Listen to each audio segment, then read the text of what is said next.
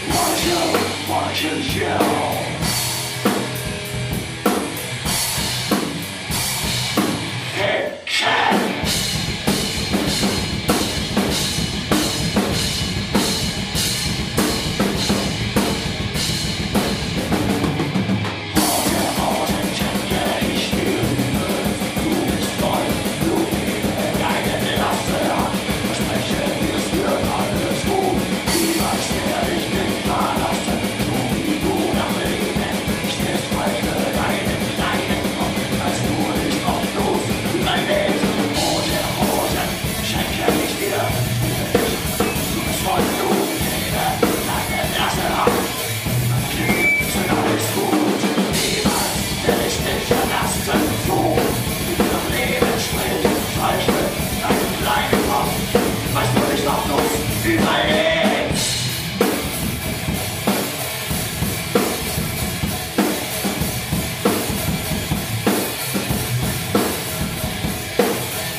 Nein, nein zu bleiben, halt deine Hand, wenn du nicht mehr kannst, mit dem Gesicht, die Haut ist bleich, halte nicht.